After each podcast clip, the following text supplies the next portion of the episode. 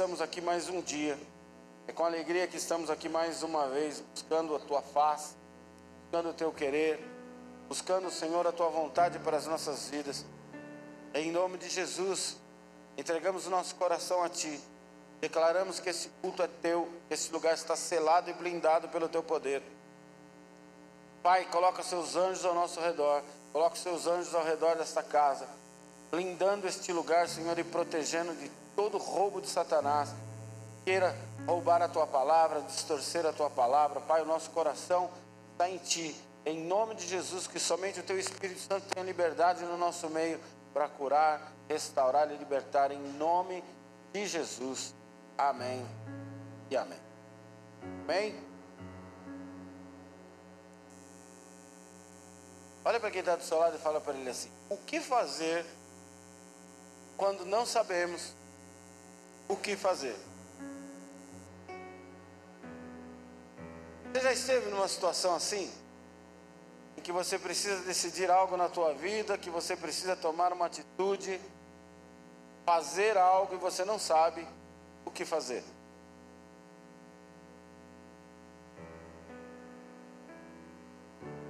Muitas vezes nós não sabemos se vamos ou se ficamos, se fazemos ou não fazemos.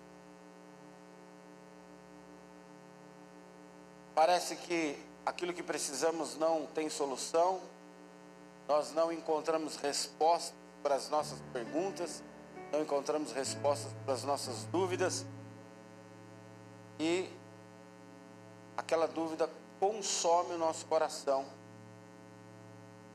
quando vem essa pergunta: o que, que eu vou fazer? Que eu devo fazer? O que fazer quando nós nos encontramos nesta encruzilhada? Nesta sinuca de bico. Já ouviu esse termo, sinuca de bico? Sinuca de bico é. Já viu aquele joguinho de bilhar? E às vezes a pessoa te dá uma jogada onde você não tem saída, você não tem para onde jogar, você não tem como sair daquele jogo. Isso a gente chama sinuca de bico. Muitas vezes nós temos que tomar uma decisão urgente e decisiva sobre a nossa família, sobre os nossos negócios, sobre os nossos relacionamentos, sobre as nossas amizades, sobre os nossos filhos, sobre os nossos pais, sobre os nossos estudos, da nossa vida profissional. Às vezes eu não sei bem o que fazer ou não sei nada o que fazer.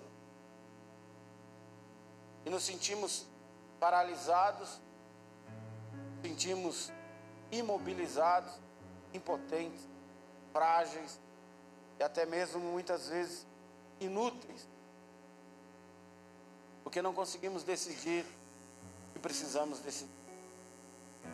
A palavra de Deus nos ensina algo sobre isso no livro de Atos, capítulo 12, a partir do verso 1. Se você puder abrir, se você estiver sem Bíblia, nós vamos colocar aqui no telão, você pode nos acompanhar. Atos, capítulo 12, a partir do verso 1.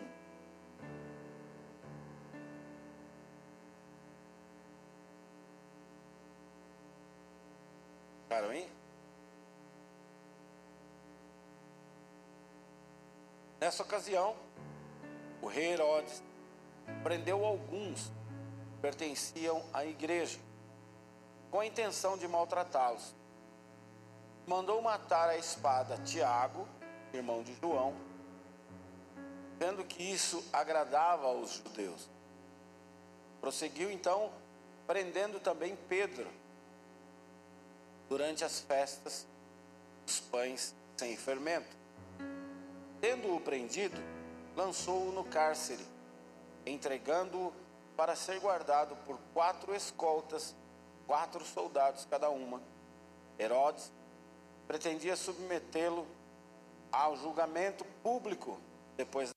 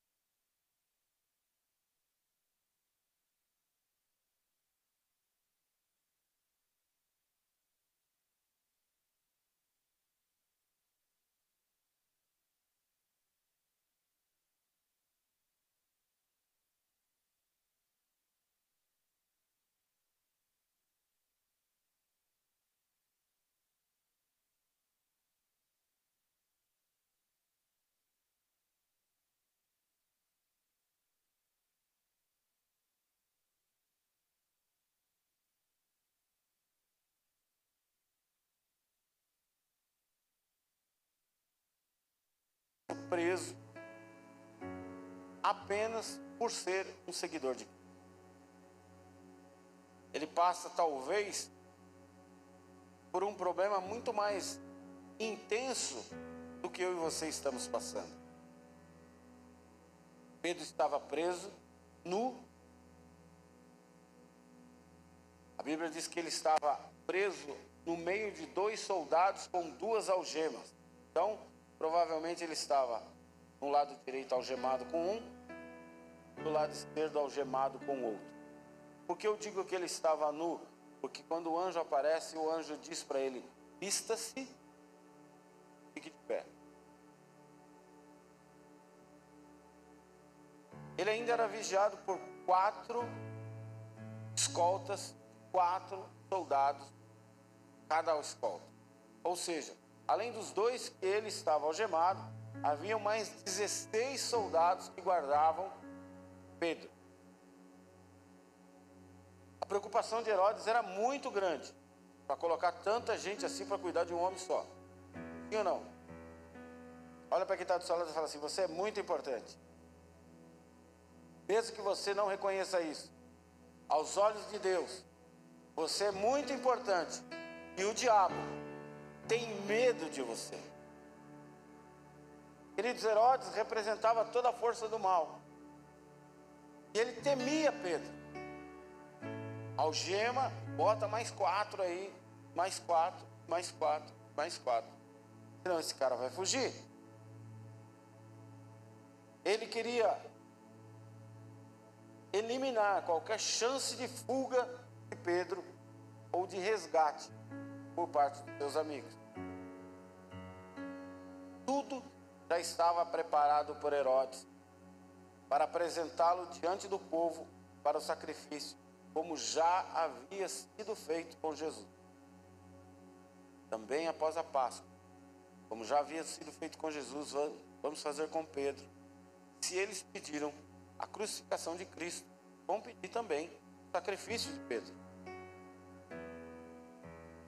Pedro, em seu coração, provavelmente já se preparava para o fim, achando que ali acabava a sua missão, ali acabava a sua história na terra,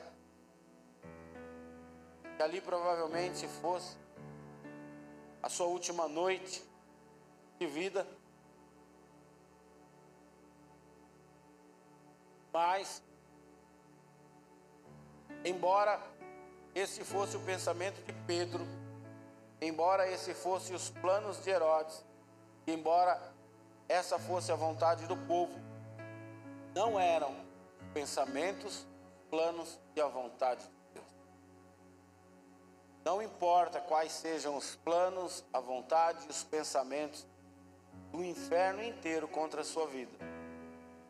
O que importa é quais são os planos, os pensamentos Deus tem sobre você.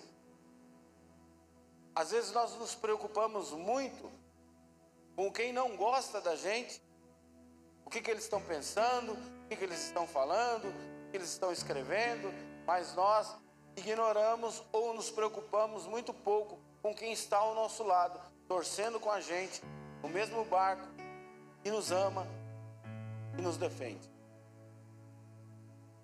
Assim como estava vivendo Pedro, talvez esteja o seu coração nesta noite, aflito, desesperado, achando que acabou, chegou o fim. Mas eu estou nesta noite para te dizer, em nome de Jesus, que este não é o pensamento de Deus, que estes não são os planos de Deus, que essa não é a vontade de Deus para a sua vida. Amém? Você crê nisso? Mesmo quando você acha que não há mais nada para fazer, Deus te mostra que Ele pode ainda fazer todas as coisas. Quando a gente acha que não tem solução, a gente solta o leme do barco, desiste de lutar, fala, Deus, agora é com você. É aí que o milagre acontece. Enquanto eu estou segurando, enquanto eu estou tentando domar com a minha força, enquanto eu estou tentando tocar as coisas com a minha capacidade. a gente, sem querer, acaba limitando o agir. Primeira coisa que eu aprendo, repete comigo: Deus me guarda. Nisso. Queridos, o verso 5 diz que Pedro estava detido. Outras versões diz que ele estava guardado. Como que está aqui? Verso 5. Ou detido. Outras vezes, alguém tem uma versão aí que diz que ele estava guardado? Quem quer te destruir não te guarda, destrói. Amém? Quem quer acabar com o teu casamento não vai guardar o teu casamento, vai tentar destruir o seu casamento. Quem quer destruir os teus filhos não vai guardar os teus filhos, vai destruir os teus filhos. Quem quer acabar com a tua vida financeira não vai guardar a tua vida financeira, vai destruir a tua vida financeira. Amém? Só que você está na mão de Deus. Fala para quem está do seu lado, você está nas mãos de Deus. Então Ele sempre vai te guardar, mesmo quando não parece, mesmo quando não é o que seus olhos mostram, mesmo quando tudo à sua volta mostra o contrário. Ele estava preso, estava prestes a morrer. Amém? Só que se ele tivesse solto, talvez a população que já tinha visto o líder, Jesus, ser morto, agora vamos destruir os seus liderados, vamos apedrejá-los, porque eles estão em heresia, eles estão em pecado. Então eles podiam até, protegidos por lei, poderiam apedrejá-los. Pedro, com certeza, naquele momento não via assim. Talvez ele pensava, puxa, por que eu estou preso? Por que eu estou passando por isso? Como muitas vezes eu e você pensamos quando passamos por uma luta, no momento, no dia, na hora, a gente não entende o que está passando. Mas só depois que você vê o agir de Deus, você fala, ah, agora eu entendi. Querido, se Pedro tivesse solto, ele poderia ter sido apedrejado pela população.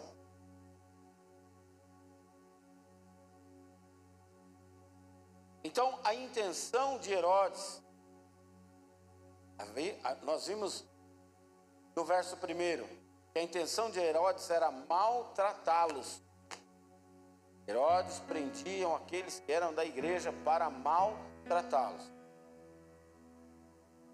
Se um preso hoje já é maltratado, imagina dois mil e poucos anos atrás. Pedro ia torturá-los para arrancar deles todas as informações que ele quisesse. Porém, a vontade maquiavélica de Herodes em maltratá-los, em sacrificar Pedro, na verdade, não prevalecia sobre a vontade de Deus, em guardar Pedro, ou manter ele guardado, protegido, e ainda vou colocar um soldado de cada lado para que ninguém toque nele. Vou colocar mais quatro de um lado, quatro do outro lado, quatro do outro lado, 16 soldados para proteger o meu amado. Você nunca está sozinho. Por mais que as circunstâncias pareçam que está tudo de ponta cabeça, por mais que as circunstâncias mostrem aos seus olhos, está tudo perdido, Deus não perde o controle da tua vida mesmo quando tudo parece contrário, mesmo quando tudo conspira contra nós. Deus está no controle, porque Romanos 8, 28 a Bíblia diz: Todas as coisas cooperam para o bem daqueles que amam a Deus. Todas as coisas, mesmo que aquilo que pareça hoje, que é um sofrimento, confie, Ele sempre sabe que é melhor para nós. Amém? Segundo, ore incessantemente, pois há uma igreja orando por você. Nós somos um corpo, amém? É... Coçar é gostoso, não é? Tem uma coceirinha na cabeça, você coça. Você nem percebe às vezes, você faz até um ato voluntário. Olha lá, a pastora acabou de coçar a cabeça. Mas sabe quando dá aquela coceirinha nas costas que você não alcança? Parece vaca, você vai lá na, na parede. Ou então, fala para a esposa, né? Coça aqui, coça aqui. Não, não, não, mais para cima, mais para. Ai, ai, ai, ai, ai, fica aí, fica aí, fica aí, fica aí. Ah, não é gostoso? Você já pensou se a minha mão falasse assim: o problema é seu, está coçando as costas, eu não vou coçar. Seu pé coçasse e a mão falasse: eu não vou coçar, fala para ele se virar. Às vezes nós agimos assim, apesar de sermos um corpo, eu acho que eu não preciso de você, você acha que não precisa de mim, eu acho que eu consigo sobreviver sem você, e você acha que consegue se virar sem mim. Mas nós somos um corpo, eu preciso de você para minha sobrevivência, e você precisa de mim. Amém? Então, quando a Bíblia nos ensina a orar incessantemente, é porque é um, uma reação em cadeia. Eu oro por você, você ora por mim, eu oro pela tua família, você ora pela minha, eu oro pela tua saúde, você ora pela minha, você ora para eu arrumar um emprego, eu oro para você ser curado. E assim nós vamos nos movendo na fé, nos movendo no espiritual, para que nós sejamos uma igreja e um corpo sadio. Amém? Verso 5, a Bíblia diz: Mas havia oração incessante a Deus por parte da igreja a favor dele.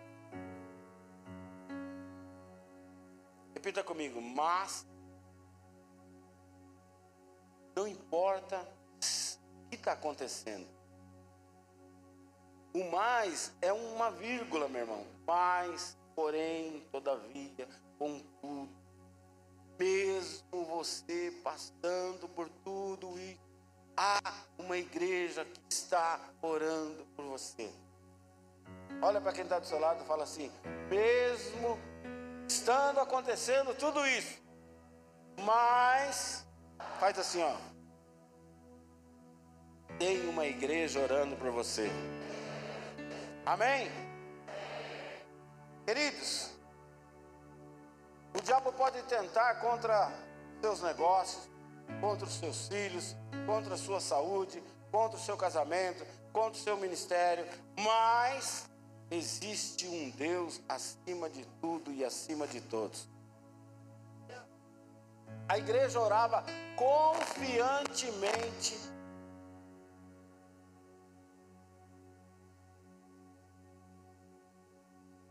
Que Deus fizesse o melhor. A igreja não orava e falava: Deus, tira Pedro de lá. Caia um raio na cabeça daqueles soldados, eles morram queimados. Já viu crente que ora assim? Já viu aquela musiquinha da vingança que crente canta? Como que é? Quem me viu na prova e não ajudou, vai se lascar agora porque eu já ganhei, né? musiquinha. Tem crente que é assim, ô oh, Senhor, ora, vai orar por um homem casado, a moça. Ora para a mulher dele morrer, para ele ficar comigo. Isso não é oração, meu irmão, isso é macumba. Isso é feitiçaria. Isso não existe. Amém? Eu posso até almejar alguém parecido. Ó oh, Deus, eu queria ter um marido parecido com o marido daquela moça que ame, que cuide, que seja um homem responsável. Amém? Mas não querer o marido dela. Eu posso até orar. Puxa, eu queria ter uma esposa assim, lutadora, que está do lado dele, que corre junto com ele e tal. Mas não ela. Amém? Ela já tem dono. Amém ou não? A igreja orava para que fosse feita a vontade de Deus. Só que, muitas vezes, a vontade de Deus não é o que a gente espera. A vontade de Deus não acontece do jeito que a gente queria, no dia que a gente queria, do jeito que a gente queria. Aí a gente fica emburrado e acha que não é de Deus. Nós temos que aprender a orar e receber aquilo que é de Deus. Amém? Não para que Deus faça a nossa vontade. Muitas vezes nós sofremos por causa disso, porque nós não aceitamos a vontade dele, achando que ele deve fazer sempre a nossa vontade. Precisamos orar sem cessar, incessantemente, para que Deus nos prepare, prepare o nosso espírito, prepare o nosso coração para aprender a aceitar que a vontade dele é boa, perfeita e agradável. Sempre. Amém? Terceiro, descanse no Senhor. Verso 6 diz que Pedro dormia. Imagine alguém está preso, nu, com esse monte de soldado à volta dele, sabendo que aquela pode ser a última noite, sabendo que amanhã o dia virá com sofrimento, tortura, dor, morte. Você não consegue pegar no sono. Às vezes a gente não consegue dormir porque tem que pagar um negócio amanhã, não é? Porque amanhã tem reunião na escola, porque a professora mandou aquele bilhetinho abençoado. Né? Quem já recebeu esse bilhetinho abençoado? Do filho. A mulher ligou para a mãe reclamando: Olha, seu filho está difícil. Ela falou: Eu sei, mas quando ele apronta aqui, eu não ligo para vocês para reclamar.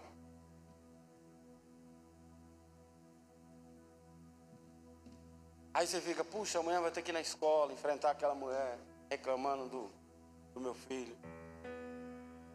Uma dívida que você vai ter que negociar. Essas coisas que são até fáceis de resolver, às vezes roubam o nosso sono. Imagina você saber que você vai morrer no outro dia.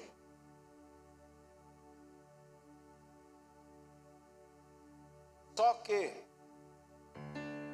quem confia 100% em Deus sabe quem é e sabe quem é Deus. Por isso Pedro, mesmo passando por tudo isso, dorme. Talvez até roncava. O soldado falou, mano, esse cara vai morrer amanhã, está roncando igual um porco aí, meu. Olha que interessante. Anos depois, Pedro escreve, está escrito aí na sua Bíblia, em 1 Pedro capítulo 5, verso 7. Lancem sobre ele toda a sua ansiedade, porque ele tem cuidado de vós.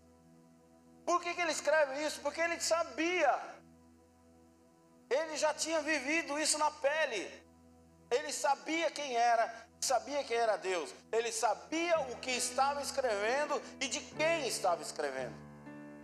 Amém? Muitas vezes, queridos, eu vou ter que passar uma luta para que eu tenha autoridade naquela área para falar para você: tenha fé, vai passar. Eu já passei por isso. Tenha fé, Deus vai te curar. Deus me curou. Tenha fé, isso tem solução. Deus resolveu comigo. Amém? Queridos, se nós, porque eu, eu orar por um cego é uma coisa, mas imagina alguém que era cego e foi curado. E olhar para ele e falar, cara, tenha fé. Eu era cego. Eu não andava. Eu tinha AIDS. Eu tinha câncer. A minha mulher já tinha ido embora. Meu filho estava 20 anos na droga. Ei, olha para mim, eu sei o que eu estou falando e de quem eu estou falando. Deus vai mudar a sua história. Queridos, se a nossa vida fosse um, um mar cor-de-rosas, qual autoridade nós teríamos no mundo espiritual para falar para você quem é Deus? Qual autoridade você teria para falar para os seus amigos, para os seus vizinhos, quem é o seu Deus? Amém? Então entenda muitas das coisas que nós estamos vivendo, que estamos passando. Deus está nos treinando, Deus está nos dando autoridade. patente para falar daquilo que estamos vivendo. Amém? Quarto, Deus enviará um anjo. Alguém aqui já viu anjo? Nunca. Ninguém nunca viu anjo? Eu já vi, e até medo. O verso 7 diz que repentinamente, de repente, apareceu um anjo. De repente, repete comigo. Quando você menos esperar, Deus vai trazer a solução. Quando você parar de chorar, quando você esqueceu, puxa, já não estava nem lembrando mais. De repente, a Bíblia diz que repentinamente apareceu um anjo. Quando você menos esperar, Deus vai tomar a providência. E muitas vezes de uma forma que vai te surpreender. Muitas vezes usando a vida de alguém que você jamais ia esperar.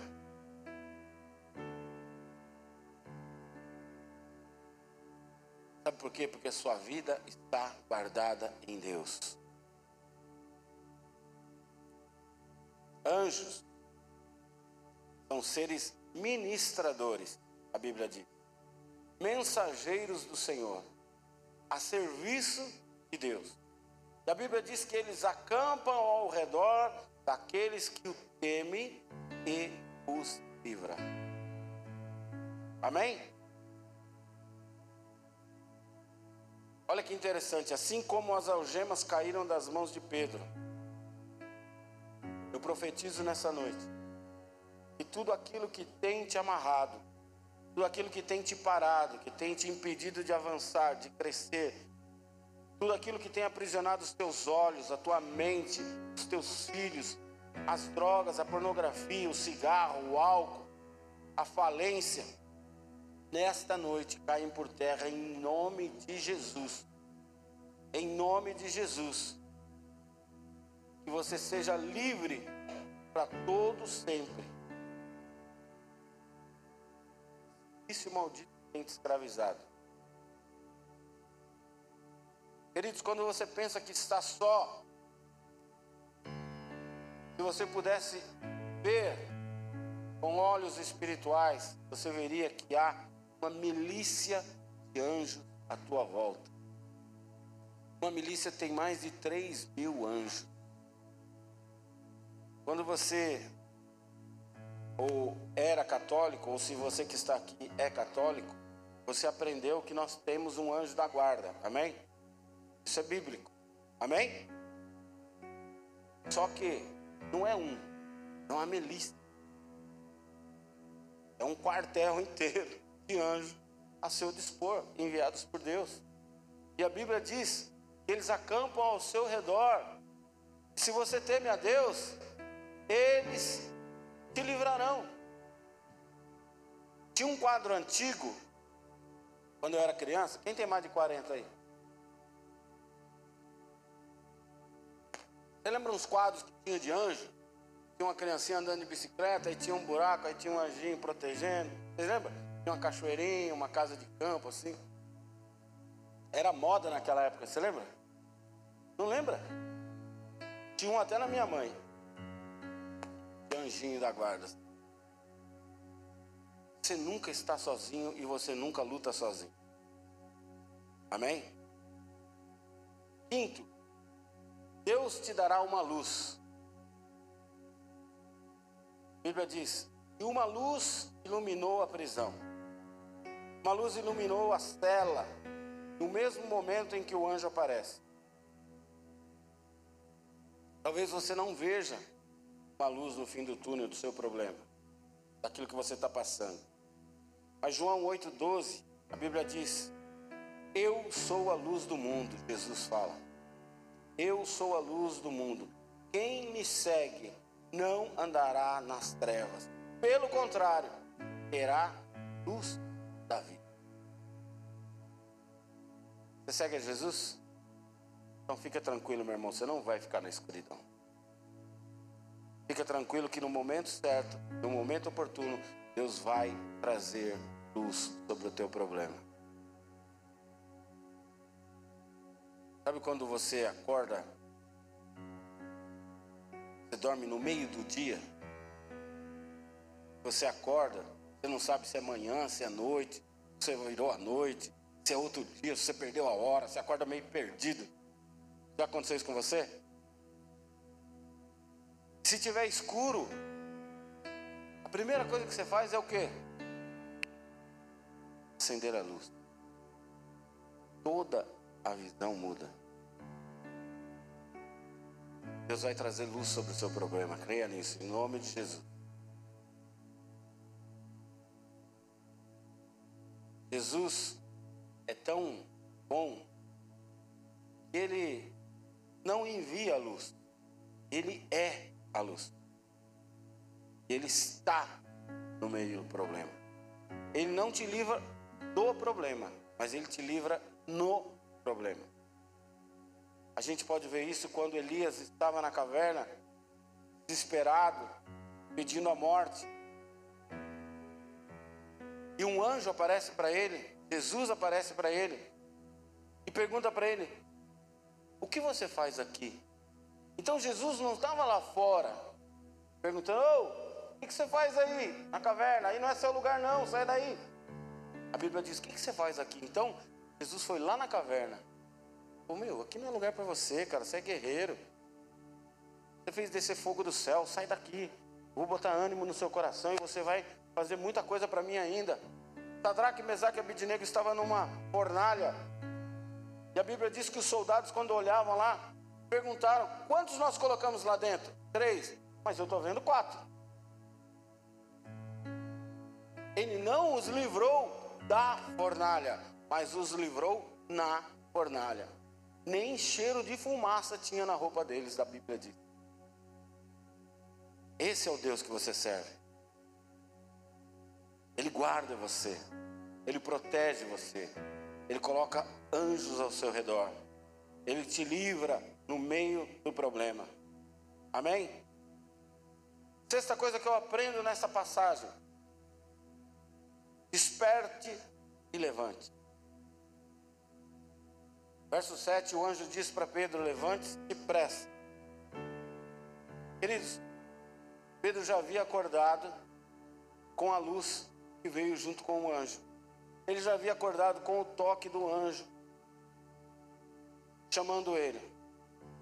Porém, ele permanecia sem saber o que fazer. O que é essa luz? Quem está me tocando? O que está acontecendo?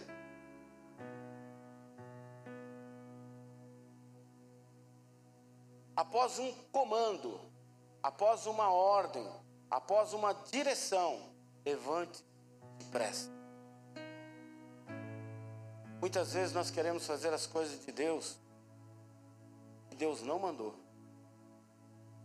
E muitas vezes aquilo que Ele mandou a gente não quer fazer. Muitas vezes nós temos dificuldade em obedecer ordens, seja de homens ou seja de ordem espiritual. Deus fala, vai, mas como você sabe da dificuldade, como você sabe que vai ser difícil, você não vai. Deus fala, fica, mas como você sabe que vai passar um perrengue ficando, você não fica, você vai. Deus fala para você fazer algo, você não faz. Deus fala para você desfazer algo que você fez e você não desfaz. Por quê? Porque você mede as consequências segundo os seus olhos, segundo o seu entendimento, segundo aquilo que você acha, segundo a sua avaliação. Cutuca quem está do seu lado e fala assim: Ei, para de brigar com Deus. Você já sabe quem vai perder, né?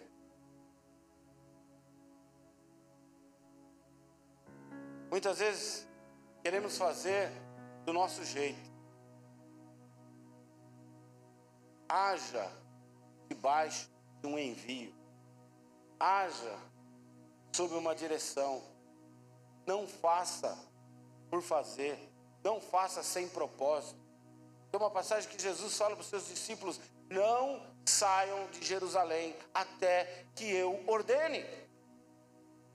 E aqueles que ficam são batizados e recebem o batismo do Espírito Santo.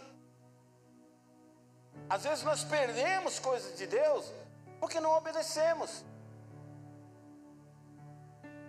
Às vezes nós somos acordados de madrugada com imediatamente com o pensamento: vai orar.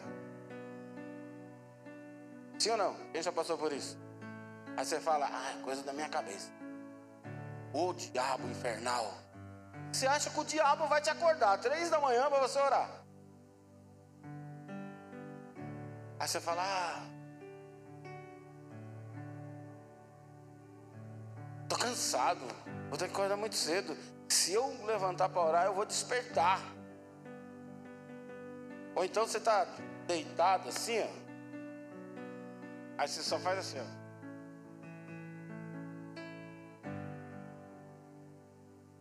Você rola, você não acorda, você não levanta, você rola.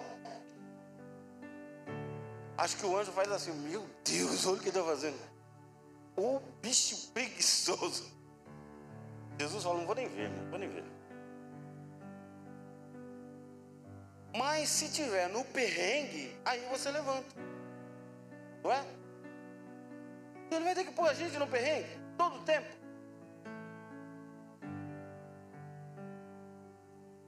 Três da manhã, você acorda, imediatamente vem o pensamento: ora.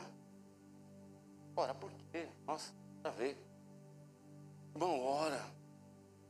Ora. Às vezes a sua oração vai livrar alguém da morte.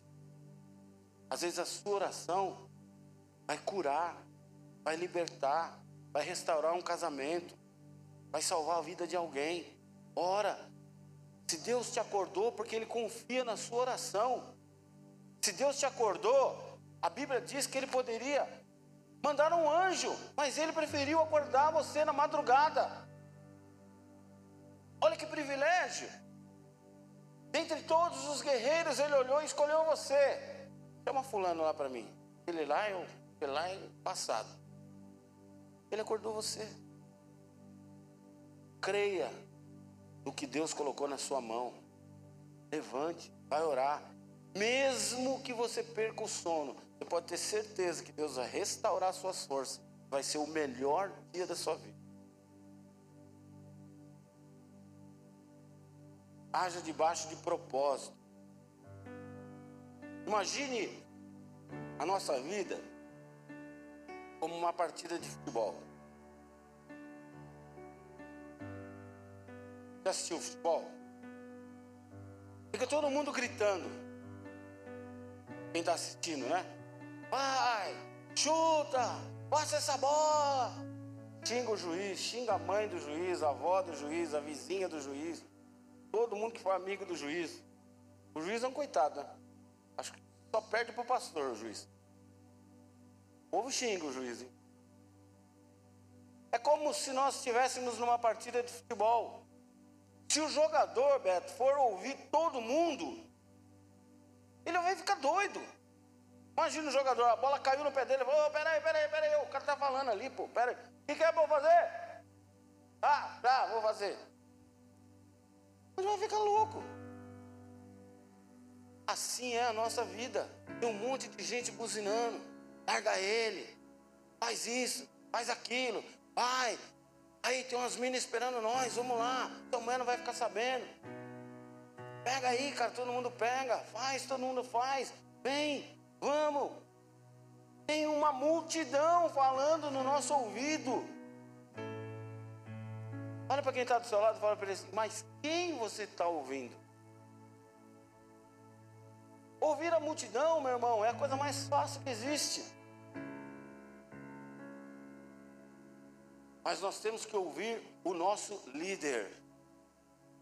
O jogador de futebol ouve o técnico. E todas as outras vozes são insignificantes. Ele ouve aquele que vai lhe dar uma direção. Quem vai te dar uma direção é Deus. Ouça a voz de Deus. Ouça a voz do Espírito Santo. Talvez aquela madrugada que ele te cutucou, como cutucou Pedro, e falou: Ei, acorda. Era a direção que ele ia te dar. Você preferiu virar e dormir mais um pouquinho.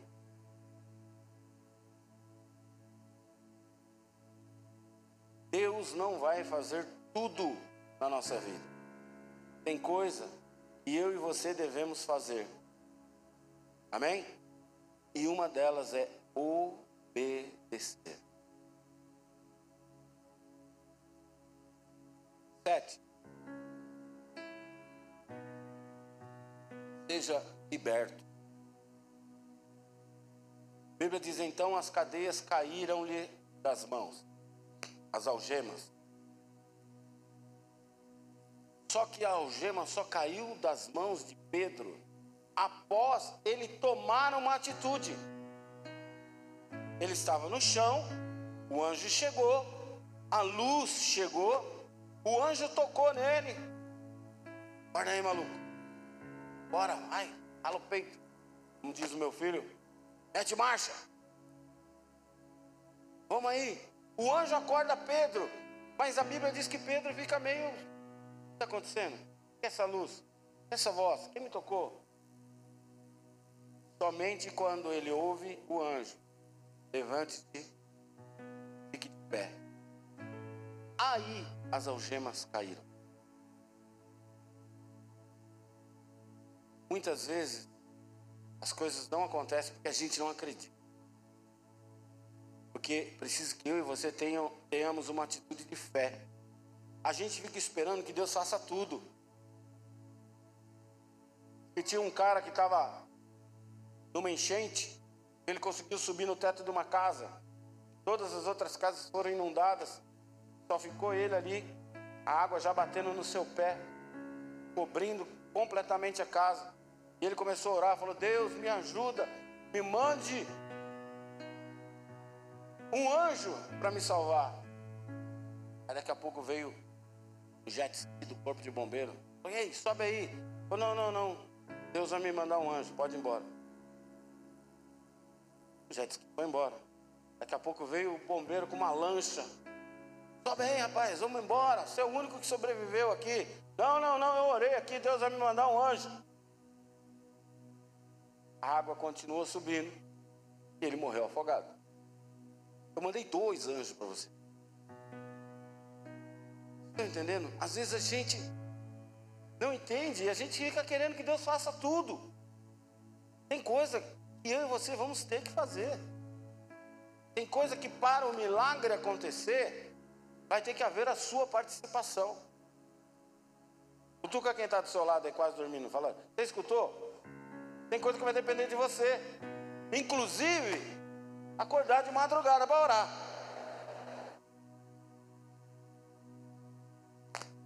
Somente depois que ele se põe de pé, somente depois que ele toma uma atitude, as algemas caem. Dar um passo de fé, às vezes é a única coisa que Deus está esperando para fazer o um milagre na sua vida. Há pessoas que não são libertas porque não estão dispostas a fazer a sua parte. Ah, eu estou orando. Oração, divide no meio orar e ação. Eu oro, mas ajo. Eu vi um, um cara, um, mais ou menos uns 480 anos de crente, acendeu um cigarro perto de mim. Quando ele me viu, ele ficou sem graça. Eu sabia que ele era crente, mas não sabia que ele fumava. Só que foi instintivo. Ele acendeu o cigarro, depois ele lembrou que eu estava perto, ele ficou sem graça. Falou assim, oh, desculpa irmão. Eu ainda preciso me libertar disso. Quando Deus preparar, sei que Ele vai preparar um dia, vai me livrar disso. Falou, oh, desculpa, cara, mas Ele já preparou. Faz dois mil anos, lá na cruz do Calvário. Você precisa tomar uma atitude e jogar essa porcaria fora. Irmãos, não precisa levantar a mão, mas se você ainda fuma, quem vai no bar comprar cigarro? Não é você? Quem pega o cigarro, põe na boca e acende? Não é você? E você fala para mim que Deus precisa preparar,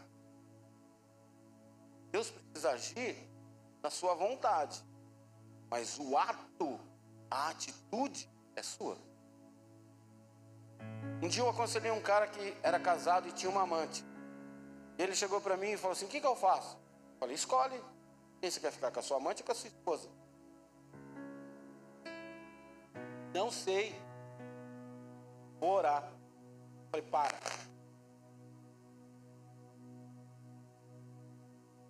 Você me chamar de idiota, tudo bem, mas você chamar Deus de idiota, não. Você vai orar, é só você tomar uma atitude, meu irmão. Se você escolher a tua esposa, chega para tua esposa e fala, eu tenho uma amante, ou chega para a amante e fala, não quero mais nada com você, vou ficar com a minha esposa, ou vice-versa. Você precisa ter uma atitude para Deus agir, para Deus responder à sua ação. Amém? Deus reagir ao seu passo de fé. Ah, eu, eu tenho um problema com com diabetes, ora por mim. Aí você abre o armário do trabalho lá, tem chocolate. É, como que é aquele chocolate mole lá? Nutella, bolacha recheada, mel. que mais? Hã? Balas, bala de goma, todas as cores. Se já não bastasse a bala, ainda tem a suquinha por fora, assim. Meu Deus. É gostoso, né, bala de goma? Vocês estão entendendo o que eu estou falando? Não adianta a gente orar e tomar um passo de fé. Ai, eu, eu preciso orar porque eu tenho sentido vontade de me matar. Aí pega a arma e fica assim. Será que uma hora acontece? Fica fazendo roleta russa. É a mesma coisa. A gente ora esperando que um anjo vai aparecer lá no seu armário e falar assim: não, não, não, não, não. Vou botar um cadeado aqui na sua geladeira. Você não quer emagrecer? Você orou para emagrecer, não orou? Então Deus mandou vir aqui e lacrar sua geladeira. Deus não vai fazer isso, meu irmão. Você precisa fazer a sua parte. Eu fumava. E um dia eu estava sentado, lendo a Bíblia, e o cigarro.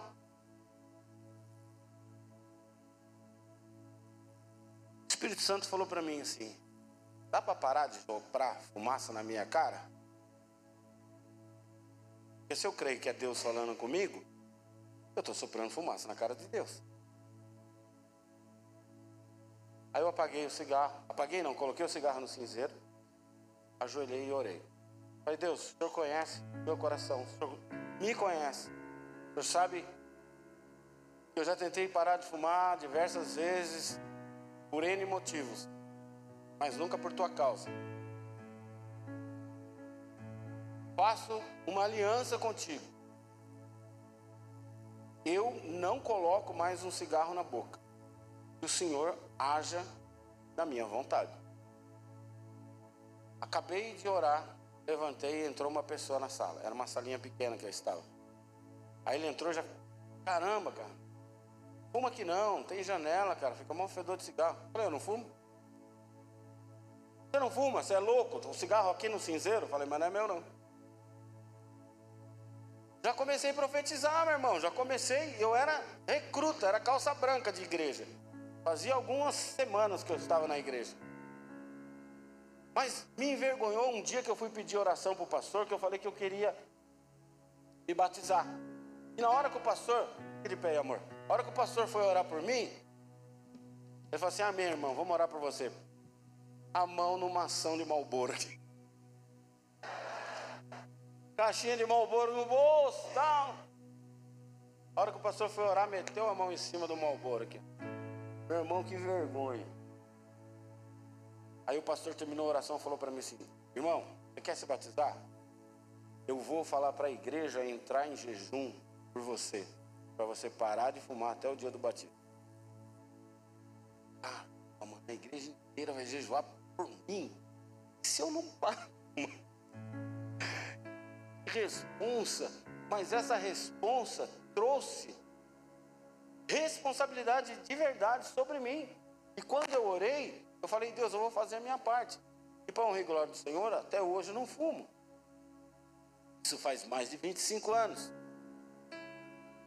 Só que eu sonho que estou fumando. O cheiro do cigarro não, não me incomoda, pelo contrário, eu gosto.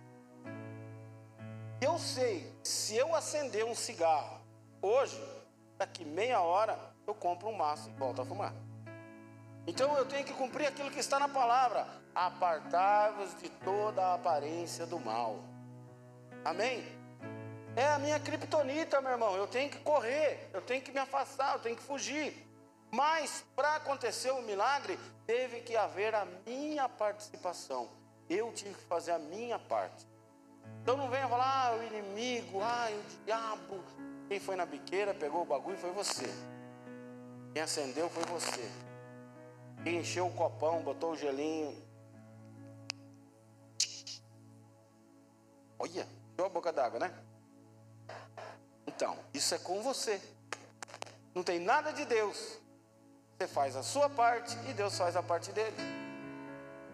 Ninguém acorda num motel de repente e fala: Nossa, quem é essa moça? Quem é esse cara? Está fazendo aí?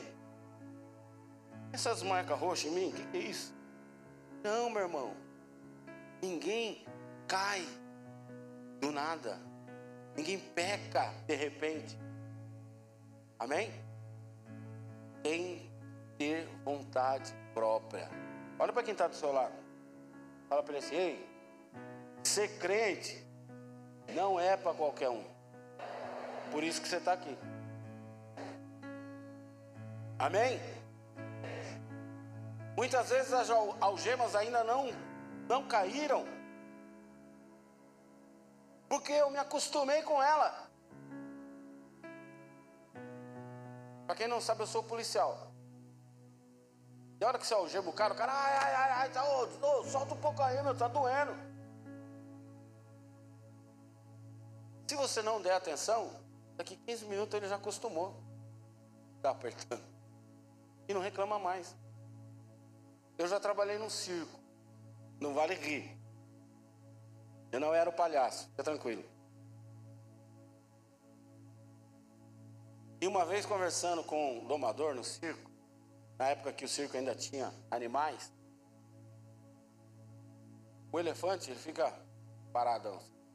Parece que ele está dançando. E para te enganar e me enganar, eles colocam uma musiquinha. É? E o elefante fica lá, você fala assim, olha que da hora, o elefante está ouvindo a musiquinha e está dançando. Não, o elefante está estressado. Por isso que ele fica se mexendo. Sabe o cara que fica meio 13? Assim, ó, é o elefante. Só que em vez de ele ficar tremendo, ele fica balançando. Aí você vê ele amarrado com uma correntinha que você não amarraria o seu pitbull. Ele ia escapar. Você fala, caramba, por que, que o elefante não escapa? Pesa 30 toneladas, por que, ele não sai dali? Porque quando ele é filhote, ele é amarrado com uma corrente gigante pesada. E ele tenta uma, duas, cem, cinco mil, dez mil, e uma hora ele desiste. Ele vê que ele não vai quebrar a corrente, ele não vai conseguir escapar. Aí é tirado essa corrente. Você pode amarrar ele com um fio de cabelo, ele não vai mais tentar escapar. Ele se acostumou com a prisão coisa mais fácil é eu e você nos acostumarmos com o pecado. No começo, fala, mano, não acredito. Depois você fala, ah, não faz. Você começa a acostumar. A primeira vez que o cara vai trair a esposa, ele pega a rapariga vai lá, outra cidade, outro estado, no outro planeta. Depois ele vem mais para cá, Vou gastar 200 pontos para ir até lá, mano. Vou marcar para. Vamos rachar aqui, eu vou metade, ela vem metade. Daqui a pouco você está levando ela para dentro da tua casa. É assim ou não é assim? No começo você faz escondido, no começo você se preocupa com o que as pessoas pensam, no, se preocupa com o que eles vão perceber, eles vão ver. Daqui a pouco, meu irmão, olha, eu sou assim mesmo, quem quiser, um abraço.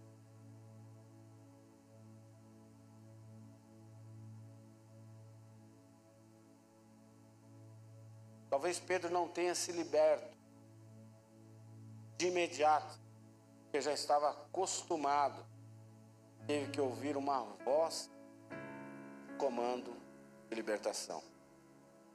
Amém?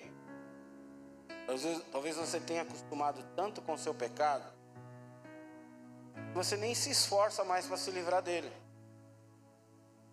Então você precisa receber uma voz comando de libertação. Eu estou aqui nesta noite para dizer para você: 90% da sua libertação, ouça a voz de comando, depende de você. 90% da sua libertação depende do seu querer, depende da tua força de vontade, depende de você dar um passo.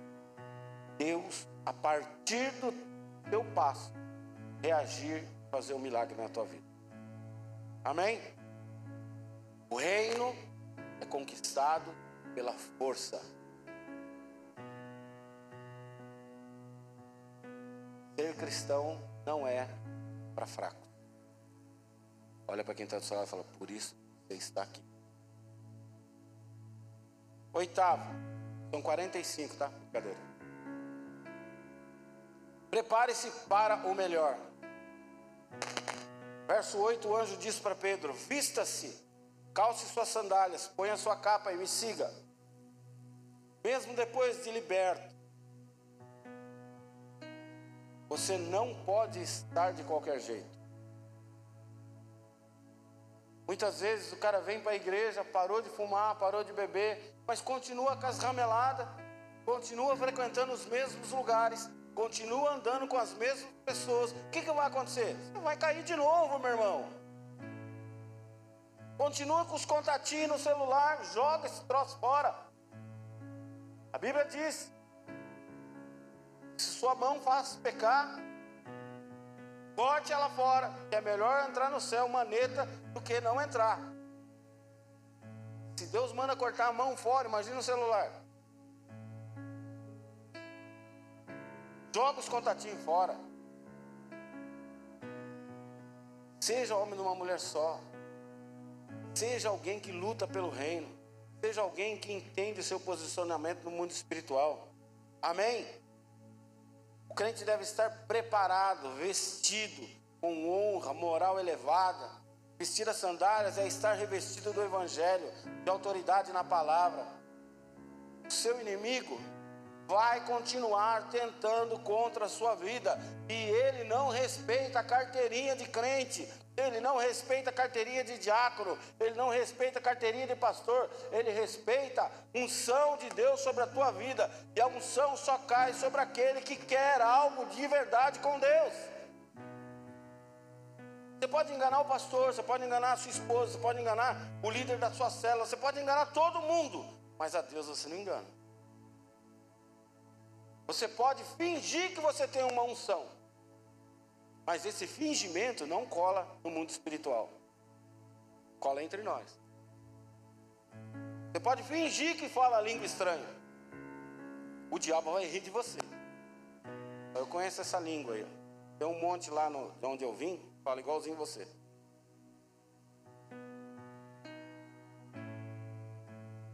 O verso 10 a Bíblia diz: as portas se abriram diante deles.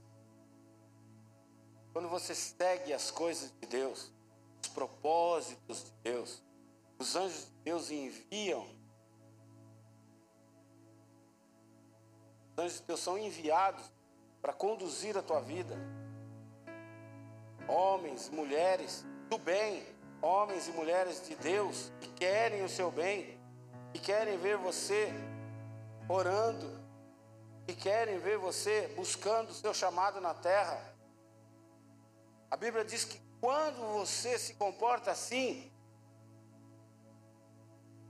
as portas que Deus abre, ninguém fecha. E as portas que Deus fecha, ninguém abre. Apocalipse 3,7. E a Bíblia diz em Mateus 18, 18 que tudo que ligarmos na terra será ligado no céu, e tudo que nós desligarmos na terra será desligado no céu. Autoridade. Mas Deus não dá autoridade para qualquer um. Você precisa conquistar essa autoridade. Amém? Muitos problemas das nossas vidas são consequências de escolhas erradas que fizemos, de amizades erradas, de companhias erradas, de conselhos errados. Então siga a vontade de Deus e não a vontade do seu coração. Queridos,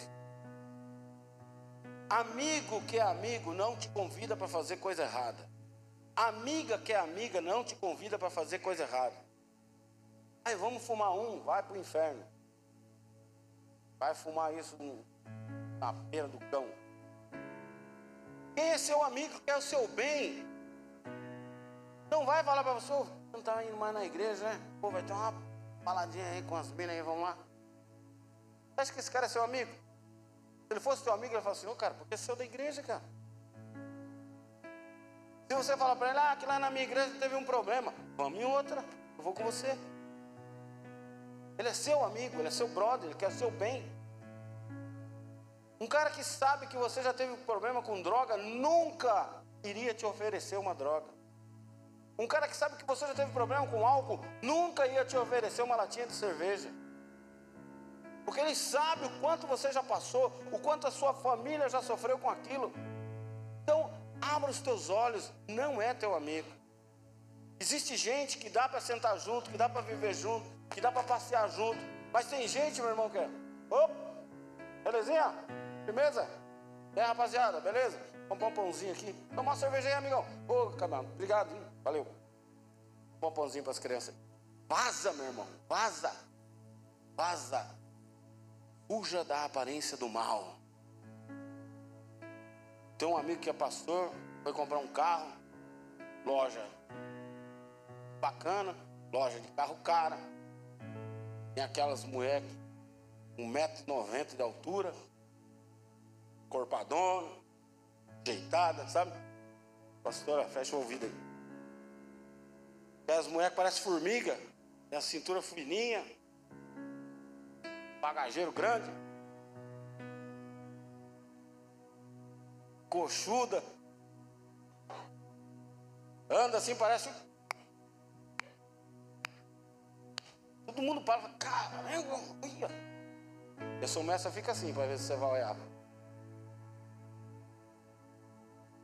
Aí ela veio, 390 ml de silicone em cima da mesa. Pois não. O pastor falou: o salário do pecado é a morte. Tem um cara aí para me atender? A senhora não dá não, moça.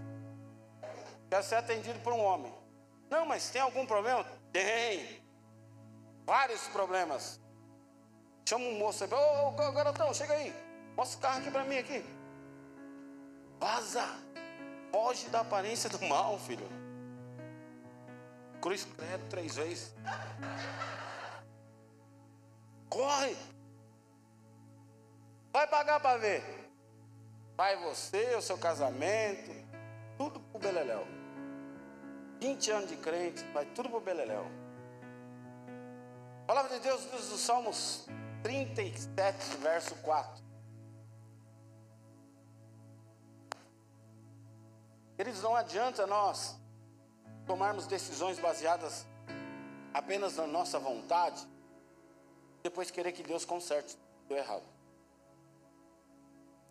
A Bíblia diz: de Deus não se zomba, tudo que se planta, certamente colherá.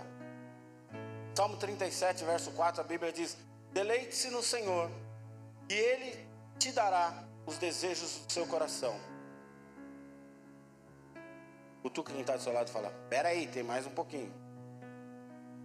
Entregue o seu caminho ao Senhor. Confia nele. E aí ele agirá. Não, Deus concede os desejos do meu coração, está escrito lá na Bíblia. Continua a ler o resto. Depois que você entregar os seus caminhos ao Senhor, confiar nele, aí sim ele agirá. Fala de novo para quem está do seu lado. Deus não se zomba. Deleitar-se no Senhor. O que é deleitar-se? É ter prazer. Uma das outras traduções é estar satisfeito.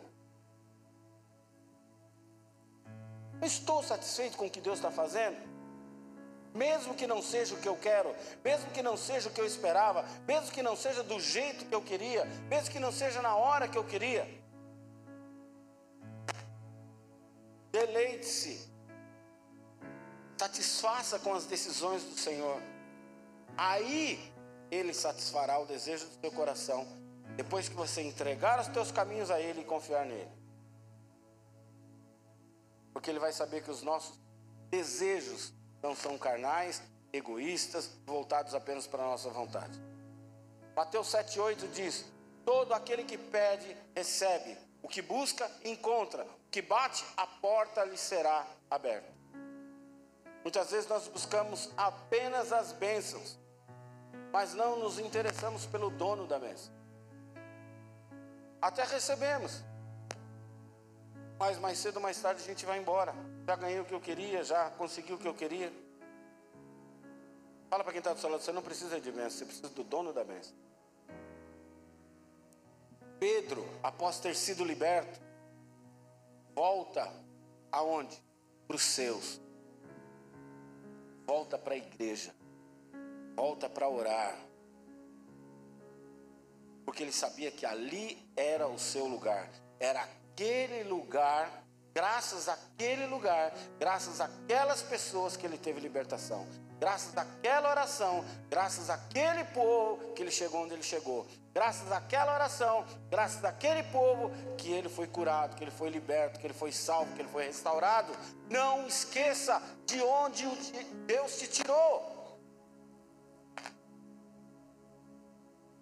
Pedro, após ser liberto, volta para a casa de Marcos, de João Marcos.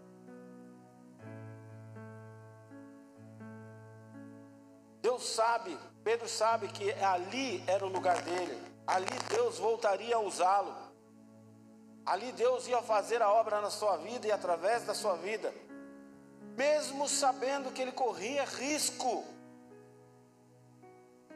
ter que passar tudo de novo, ser preso de novo, ser de novo apresentado ao povo.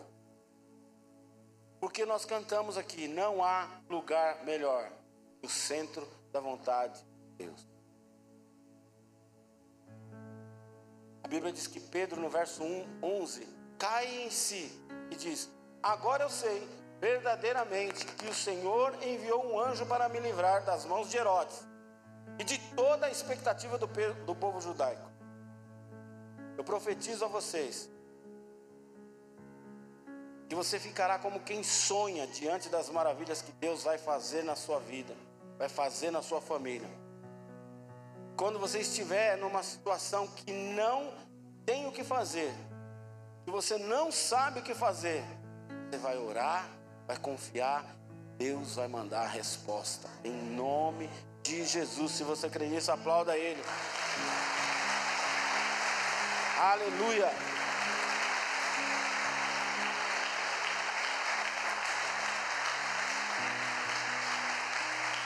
Aleluia. Para finalizar, guarde no seu coração: Deus está guardando a sua vida. Descanse nele, porque Ele te ama. Ele está no controle. Ele te enviará anjos para lutar por você. E Ele te dará luz sobre tudo que está na escuridão na sua vida. Em nome de Jesus. Então, levante-se e ponha-se de pé. Levante-se e ponha-se de pé. Agora eu falei em português. Agora eles entenderam.